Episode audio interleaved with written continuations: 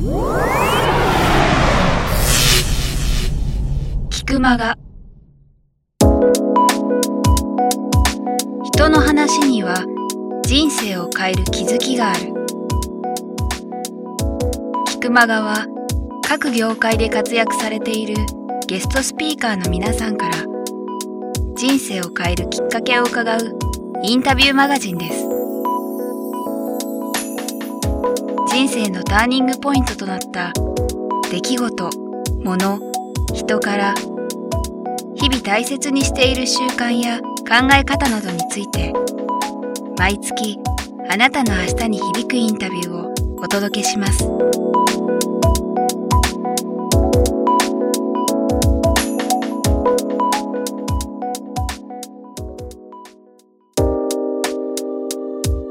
アナウンサーでありながら新番組を制作したりとかもちろん会社の方針もあったんでしょうけどご自身もやっぱりやりたかった。やりたかった。だから1年目から僕は2分3分のリポートをバンバンバンバン作っていったんですよ、はい。で大きい番組も作っていったりとか、ええ。はい。生中継の企画の3分の1は自分で出して自分で台本書いてやってました。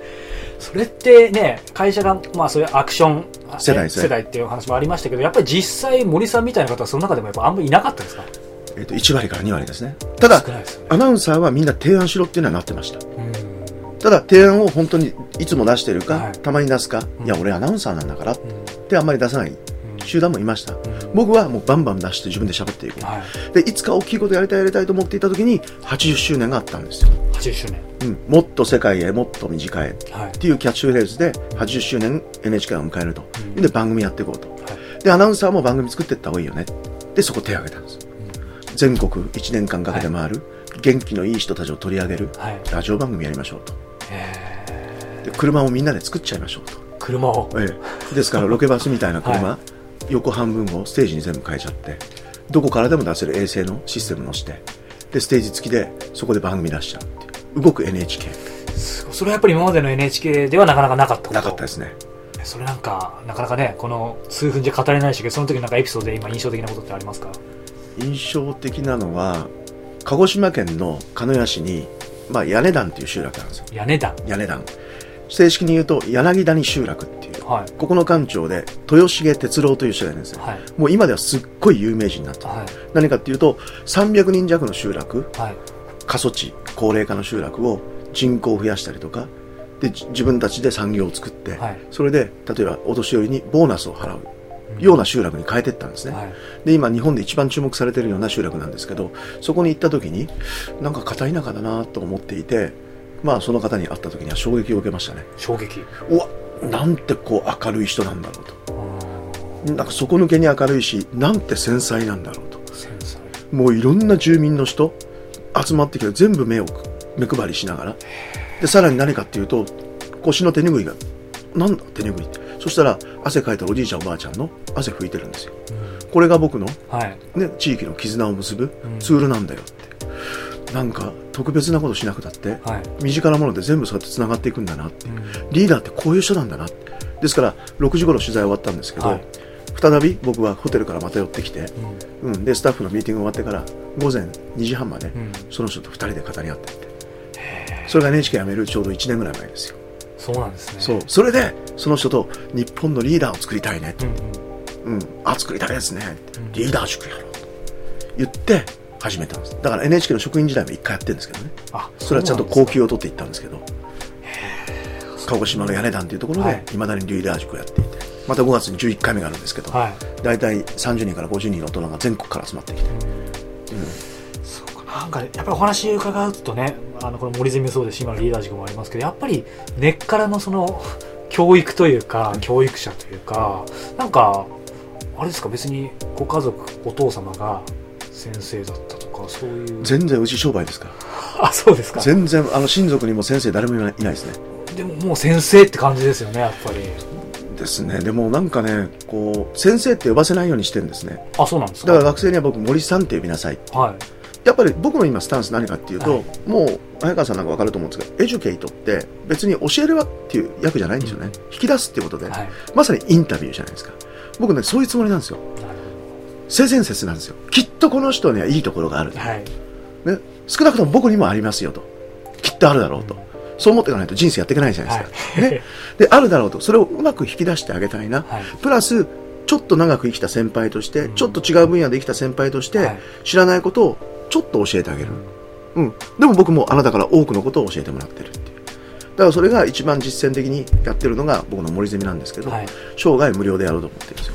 ですよね、ええそこがやっぱりなんでしょうやっぱりややもするとそういう就職道場をやってまあまあ普通ある意味普通かもしれないけどそれをねきちんと価値あることをやってるんだからお金をいただいてっていうのは別にそれは悪いことじゃないと思うんですよ普通だと思うんですけどそこの無料っていうのは改めてもう少し詳しく教えていただきたいえっとね、二つあるんですね。まず、うん、最初は何かっていうと、僕は引き出す、一生懸命引き出してるんだけど、引き出すことによって、僕の知らない世界をたくさんたくさん教えてくれてるんですよ。あだからある程度学生時代一生懸命生きてきた人が集まってくるんですよ。そういう専攻もしてます、正直ね。うんだから自分の知らない世界をいろいろ教えてくれますよ。で、さらに二つ目何かっていうと仲間作りですよ。仲間作りええ、もう国境も年齢も関係なくて、うんね、あの、心が気が合うとか、気が合う仲間を作っていく。で、それっているようでいないじゃないですか、はい。なかなか。ところがこういう森ゼミっていう装置を通していくと、うん。そういう子たちが集まってくるんですよ。なるほど、ですから僕のホームページっていうのは、どこどこに何人就職したとかね、はい。それ一切書いてないです。うん。でもそんなの関係ないんですね。きちんと自分のやりたい目的を見つけて、それができるだけのスキルを身につけていけばいいと。はい。うん、それは同じ仲間としてそういうことを一緒に切磋琢磨して学ぼうじゃないか。っていうスタンスでやってるので、どこに行こうかそんなのは関係なくて、うんうん、生涯就職活動、人生一生自己紹介と。そのなんでしょうスタンスというかでもうその始めた20年前から変わってないし見えてたんですかその時？いや、見えてないですよね。やっぱ試行錯誤ですよね、早川さんね。そうですかうん、やっぱり NHK に行ったのは何かっていうと、放送局作りたいなっていうのと、で、青よくば学校も作りたいなっていう。で、NHK まで最後でまだいるかな、うん、正直分かんなかったんですよ。で、まあ NHK のアナウンサーという仕事もすごく楽しかったです。はいうん。できれば二足のわらじでやっててもよかった。うん面白かったですね。ところがまあそういう状況では24時間しかないので、難しいと。だからまあ何がいいのかなってずっと模索してきましたよね、はっきり言ってね。でアナウンサーもやめようかな、向いてないなって思ったら何百回何千回もありますわ。何千回もありますね。僕学生によく言うんですけど、1年目なんか1万回以上思ったんですよ。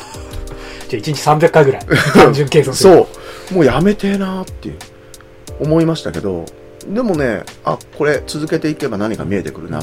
で、森ゼミを続けていって、やっぱり、今で言うと、その NHK のアナウンサーもその暇じゃなかったので、週1回とかの森ゼミ結構きつかいったんですよやそりゃ。そうですよね鹿児島にいる時も福岡でやったりとか、それこそ行って夜行で帰ってきたりとか、で、そのまま次の日業務とか、はいでもね、何かやってれば、走り続けてれば見えるだろうと。で、見えてきたのが10年目ぐらいですよ。うんうん、見えてきて、あ、俺この森ゼミの活動をもっと続けてえな。う。ん NHK もいいんだけど、いいんだけどって偉そうですけど、NHK も非常に環境的にいいし、幸せだけど、なんか森ゼミのこういう活動、うん。うん、続けていきたいな。うん。で、さらに、これでお金もらえたら最高だな。っうん。てやってたら、講演とかでコネクションで、できてきて、うん。森さん辞めたらうち来てよっていうありがたい言葉をいただいて、で、まあ、ちょっと生活できるのが見えてきたので、うん、4年前にうん。辞めて、今に至るって感じですね。うんはい。まあそんな中でね、あのーこの番組の肝でもあるやっぱり人生を変える何かが、まあ、今のお話の中にもあったと思うんですけどターニングポイント人なのか物なのか本なのか分かんないですけどあったと思うんですけど一つ今の森吉郎を作ったものを挙げるとするとどんなことだったでしょうか？耳が聞こえなくなったことですね。耳が聞こえなくなった、ですね。突発性難聴というね。ああはい、もう本当それこそなぜ耳が聞こえなくなるのかっていう原因のわからないはい、難病なんですけどそれにアナウンサーになって1年目になったんです。1年目ですか？不妊治って1ヶ月。そうなんですか。そうなんです。で最初ねおかしいなと思ったんです、はい。左耳がね。はい。なんか聞こえが悪いなと思ってきてで聞こえなかったんですよ。はい。であの当時、まあ、S さんという副部長がいましてね。あの森聞こえないんだねっつって。それまずいから病院行ってこいよ。はい。で鹿児島市の日赤病院に行ったんですね。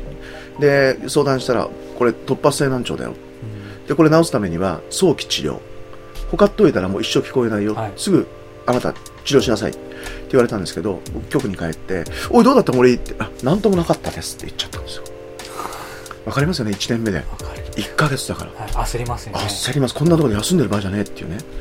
でまあそのままやってたんですよ。そうしたら今度右がね聞こえなくなってきたんですよ。うわそうなるとね、不思議で階段踏み外したりとか、さらにはニュースで隣に必ず記者デスクがついていて、いろいろ語りかけるんですよ。VTR の時とか、おい、ここのニュース変更だね。あんま聞こえてないんですよ。お前さ、俺の指示聞いてるか？いや、実はあんま聞こえないんです。え、なんだお前？っつって。で、え、さんって、こいつ耳聞こえないっすよっつって。お前さ、治ったって言ったよな、何もなかったって。いや、実は、っつって。で、もう一回病院行ったら、もうお前信用できねえから一緒に行くっつって来たんですよ。そしたら、森さんには言ったのに早期治療って、あれから来ないから、もう治ったのかなって。お医者さんにで、違う病院行ったのかなって。で、実はそれでって言ったら、もう手遅れかもしんないけど、あなた出身どこなのって愛知県です。名古屋大学の医学部附属病院が日本で一番研究してるから、今からすぐに飛びなさいと。で、僕そこに行ったんですよ。で、後にも先にも、記憶喪失になったことって、その期間だけなんですよ。記憶なくなっちゃったんないんです。鹿児島から名古屋の病院までどうやって行ったかよく覚えてないです。ただね、飛行機の中でなんか涙流してたことは覚えてるんですよ。もう俺多分ここ戻らないなっていう。もうアナウンサー終わったなっていう。じゃあどうしようかなって思って行きました。それが僕ね、いやまあ皆さん病気ってよくあることだと思うんですけれども、やっぱ僕はその突発性難聴という耳が聞こえなくなったっていう病気がターニングポイントですね。そして、えー病院へ行って実際そこからどうなったんですか？そこからね、やっぱり治療をして、やっぱりね、治療法、明確な治療法がないんですよ。だから高圧酸素で、例えば血管を広げていくとかね、血行障害の可能性があるとか、あとウイルス性かもしれないってんで、そういう薬飲んだりとか、ビタミン剤飲んだりとか、いろいろやるんですよ。それで効けばいいっていうね。でも数パーセントなんですよ、治る確率が。で、そこでね、まあ10日ぐらいダメだったんですよ。で、ダメだな、これっていう。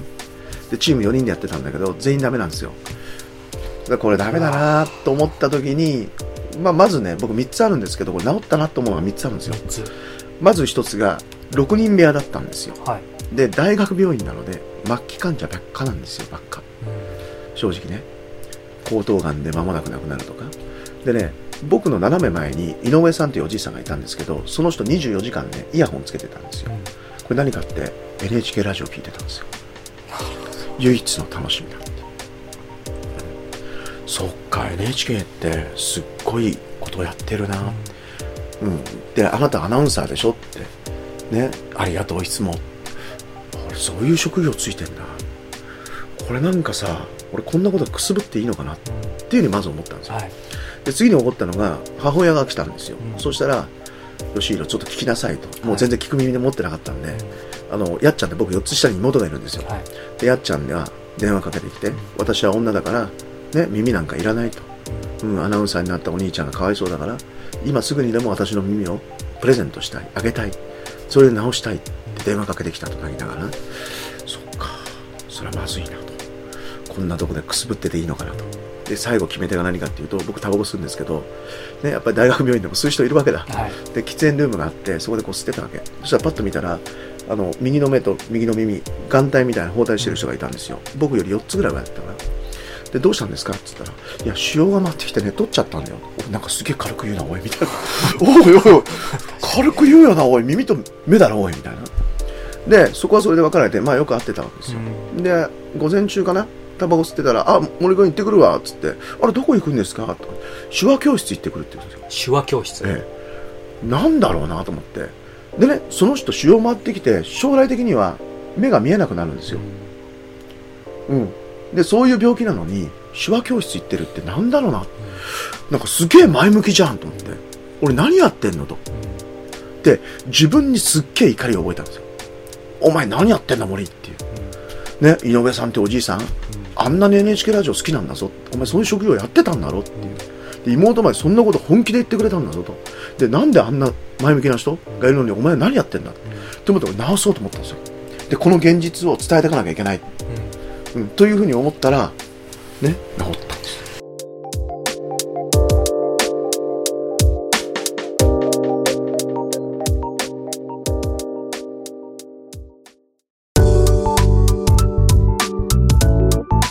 今日の菊間川はいかがでしたか？